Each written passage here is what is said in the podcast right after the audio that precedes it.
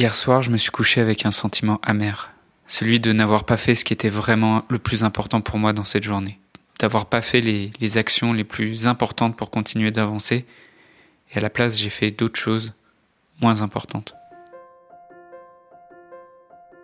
Dans un monde où la question de la mort est souvent taboue, où vivre un deuil signifie encore être jugé, provoquer de la gêne, de l'incompréhension, quand ce n'est pas de la pitié, la grande question est celle-ci.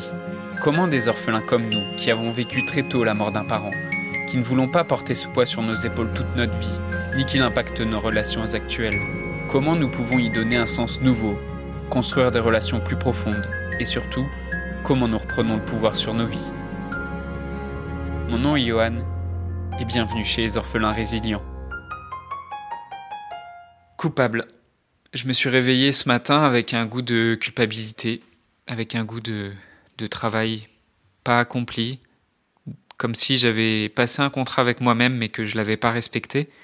Et sûrement tu ressens parfois cette culpabilité sous une forme ou sous une autre. Peut-être même tu la ressens plus violemment parce que tu t'en veux. Tu t'en veux peut-être pour cette colère qui t'habite parfois, pour cette colère que tu as peut-être contre la mort ou contre la vie en général ou contre d'autres personnes, cette colère que tu diriges contre d'autres personnes et tu t'en veux d'avoir cette colère contre les autres, contre ceux qui, qui viennent pas te soutenir, qui viennent pas t'aider dans tes difficultés. Peut-être juste tu te sens coupable de te comporter de, de telle ou telle façon, de, de t'être comporté de telle ou telle façon avec des personnes qui étaient importantes pour toi, de, de pouvoir parfois blesser les autres à cause de ta propre douleur.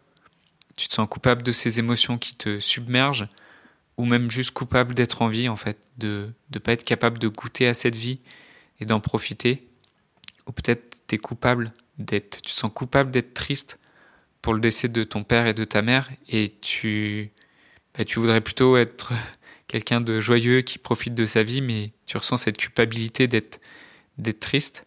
Et je comprends, parce que je l'ai vécu aussi, cette culpabilité, et de temps en temps, elle refait surface, comme elle a refait surface hier soir, et comme elle a refait surface ce matin cette culpabilité, en fait, elle m'a pourri l'existence pendant trop longtemps, je pense, et je me, je me sentais coupable de, de, ne pas agir, coupable de parfois ne pas être assez courageux pour oser faire ce qui était important pour moi. Par exemple, d'aller aborder cette, cette personne, euh, cette personne que j'admire et que j'avais envie de, de contacter ou que j'avais envie d'aborder, avec, avec qui j'avais envie de faire une interview, par exemple, ou même juste parfois de d'aborder cet inconnu ou cette fille qui me plaisait et euh, je me sentais coupable certains jours de juste de pas être capable d'aider ou de soutenir certaines personnes autour de moi, euh, certaines personnes dans ma famille qui souffraient aussi. Et je pense à, mon frère, à mes, mes grands-parents. Je me sentais quelque part euh, coupable d'être impuissant. Et comme tu l'entends, oui, ça m'arrive aussi encore de temps en temps de vivre cette culpabilité sous, sous différentes formes. Mais j'ai découvert pourquoi cette, cette culpabilité-là et comment elle me servait, comment elle me servait dans un certain schéma, dans une certaine façon de, me représenter, de me motiver. Parce qu'en fait, parfois, je m'appuyais sur cette culpabilité, en fait, et cette culpabilité, elle, me servait de moteur pour me pousser à me dépasser, pour me pousser à me surpasser. Par exemple, pour ce que je te, partageais en, introduction de ce podcast, le fait, pour moi, à certains moments, de ne, pas faire les choses qui sont importantes pour moi et de me retrouver à culpabiliser à cause, à cause de ça, euh, bah, d'une certaine façon, en fait, je, je, ce schéma-là me servait pour euh, justement me le, lever le lendemain matin et me dire, en fait, aujourd'hui, je vais faire deux fois plus que ce que j'aurais pu faire hier. Euh, je vais me surpasser. En fait, j'essayais d'agir contre le poids de cette culpabilité et pour éviter de me sentir coupable. Et pour fuir cette culpabilité, en fait, pour éviter cette culpabilité, en fait, je devais juste redoubler toujours d'efforts, être toujours deux fois plus fort, être toujours plus résilient. Et j'ai vraiment fonctionné selon ce schéma pendant des années, et euh, jusqu'au point où en fait, je, m'infligeais cette culpabilité, et quand c'était vraiment insupportable pour moi de voir que, bah, par exemple, j'avais rien fait de ce qui était vraiment important pour moi dans la journée, et que mon le propre jugement que je portais sur moi-même et que je m'infligeais, je le trouvais juste intolérable et insupportable. En fait, à ce moment-là, je me décidais enfin de me forcer à agir de manière intensive. Et je le faisais, euh, je l'ai fait aussi euh, à grands coups de douche froide, à grands coups de, de motivation extrinsèque, euh, jusqu'à être de nouveau épuisé, jusqu'à être de nouveau démotivé. Et en fait, j'allais comme ça de cycles où j'avais des élans de motivation, mais en fait, c'était de la motivation qui, qui s'appuyait sur la culpabilité de ne rien faire.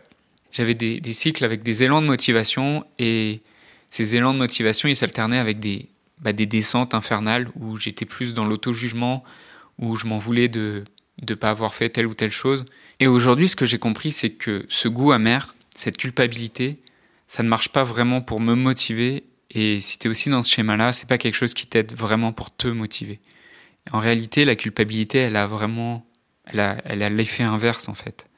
Quand, quand tu aimerais être en train d'avancer et que tu passes surtout du temps à ruminer contre toi-même, à ruminer ta propre insatisfaction envers toi-même, ça c'est quelque chose qui prend ton énergie et ça t'aide pas à avancer. Ce qui t'aide à avancer, c'est d'être dans un état d'esprit enthousiaste, d'être joyeux, d'être déterminé, d'être connecté profondément avec le sens qui t'anime et ce pourquoi tu fais les choses. Et c'est pas tout en fait. Quand tu es dans cet état d'esprit-là, quand tu es dans un état d'esprit enthousiaste, euh, déterminé, joyeux, ce que tu dois faire, le travail que tu dois faire, les, les actions que tu dois mettre en place, ces choses-là, peut-être d'habitude, tu passerais ta journée à tourner en rond dessus et, ça te prendrait peut-être 8 heures à le faire. Quand tu es dans un état d'esprit enthousiaste, joyeux, déterminé, en quelques heures, c'est réglé en fait. Parce que dans cet état-là, tu es capable d'être concentré, tu es capable d'être efficace, tu es capable d'être confiant et d'avancer. Ce qu'il faut comprendre, c'est qu'en fait, la procrastination, quand tu procrastines, quand tu tournes en rond et quand tu fais pas ce qui compte pour toi, ça, c'est pas le signe que tu es une mauvaise personne, en fait. C'est pas, pas le signe que tu es quelqu'un d'indiscipliné, que tu es quelqu'un qui n'est pas fiable. Ça, c'est juste le signe que tu as perdu ta boussole et que tu as oublié ce qui était important pour toi. Et en fait, c'est pas parce que tu as perdu ta boussole et que tu sais plus ce qui est important pour toi que tu dois t'en vouloir pour ça. Et simplement, le, moyen le plus simple pour te réaligner, bah c'est juste d'essayer de te reconnecter, c'est juste de te poser la question et de te rappeler qu'est-ce qui est vraiment important pour moi Et simplement, quand tu enlèves ce, poids que tu mets sur toi, ce poids de la culpabilité, bah, tout de suite, tu laisses place à quelque chose qui est beaucoup plus léger, tu laisses place à quelque chose où ta créativité peut s'exprimer, où ton enthousiasme peut s'exprimer. Et en fait, ça devient tout de suite beaucoup plus facile en fait de faire les choses qui sont importantes pour toi dans cet état-là. Et toi, est-ce que tu arrives à te reconnecter facilement à cet état ressource, euh, cet état que je viens de te décrire de d'enthousiasme et de détermination? Et euh, comment tu réagis quand la culpabilité vient se glisser dans tes pensées, quand elle vient comme ça te, te parasiter et quand elle vient encore plus te plomber ta motivation? En fait, c'est pas quelque chose que avec lequel je suis né, c'est quelque chose que j'ai appris à faire, à me reconnecter à cet état ressource. Et euh, c'est quelque chose que je transmets aux participants du programme d'accompagnement Être. En fait, dans le, dans le premier pilier du programme de l'accompagnement, le, le, premier pilier, c'est eux. Eux comme embrasser tes émotions et apprendre comment faire de tes émotions des alliés plutôt que des ennemis qui te pourrissent la vie. Ça, c'est ce que je transmets dans l'accompagnement Être. Donc si la culpabilité, c'est ça, ça, te pèse aujourd'hui, si que ce soit la, culpabilité à cause d'une colère ou à cause d'une peur, juste pose un moment dans ta semaine pour que pour qu'on voit ensemble euh, en quoi cette culpabilité te paralyse aujourd'hui et que je t'explique comment t'en défaire et comment faire de cette émotion un, allié. Pour ça, c'est simple, prends simplement un rendez-vous au téléphone avec moi. Tu peux avoir directement accès à mon calendrier et euh, choisir directement la, date qui te conviendrait le mieux pour ce rendez-vous sur, euh, sur le site masterclass.orphelin.fr slash rdv. Je voudrais te remercier d'avoir écouté cet épisode. J'espère sincèrement que ce que je t'ai partagé aujourd'hui t'a aidé. Ça t'a aidé, alors assure-toi de le partager avec un autre orphelin qui en a besoin. Pour les prochaines semaines, j'ai décidé de prendre du temps pour discuter avec toi, pour comprendre et clarifier ta situation et pour t'aider à guérir les blessures que tu portes avec toi. Envoie-moi simplement un message sur Facebook. Pour m'écrire, le lien direct c'est m.me slash johan.orphelin et tu retrouves tous les liens en description du podcast. Le podcast Orphelin Résilient, c'est un épisode par semaine le lundi à 8h. Merci encore pour ton écoute. Je te laisse découvrir le sujet du prochain épisode. À très vite.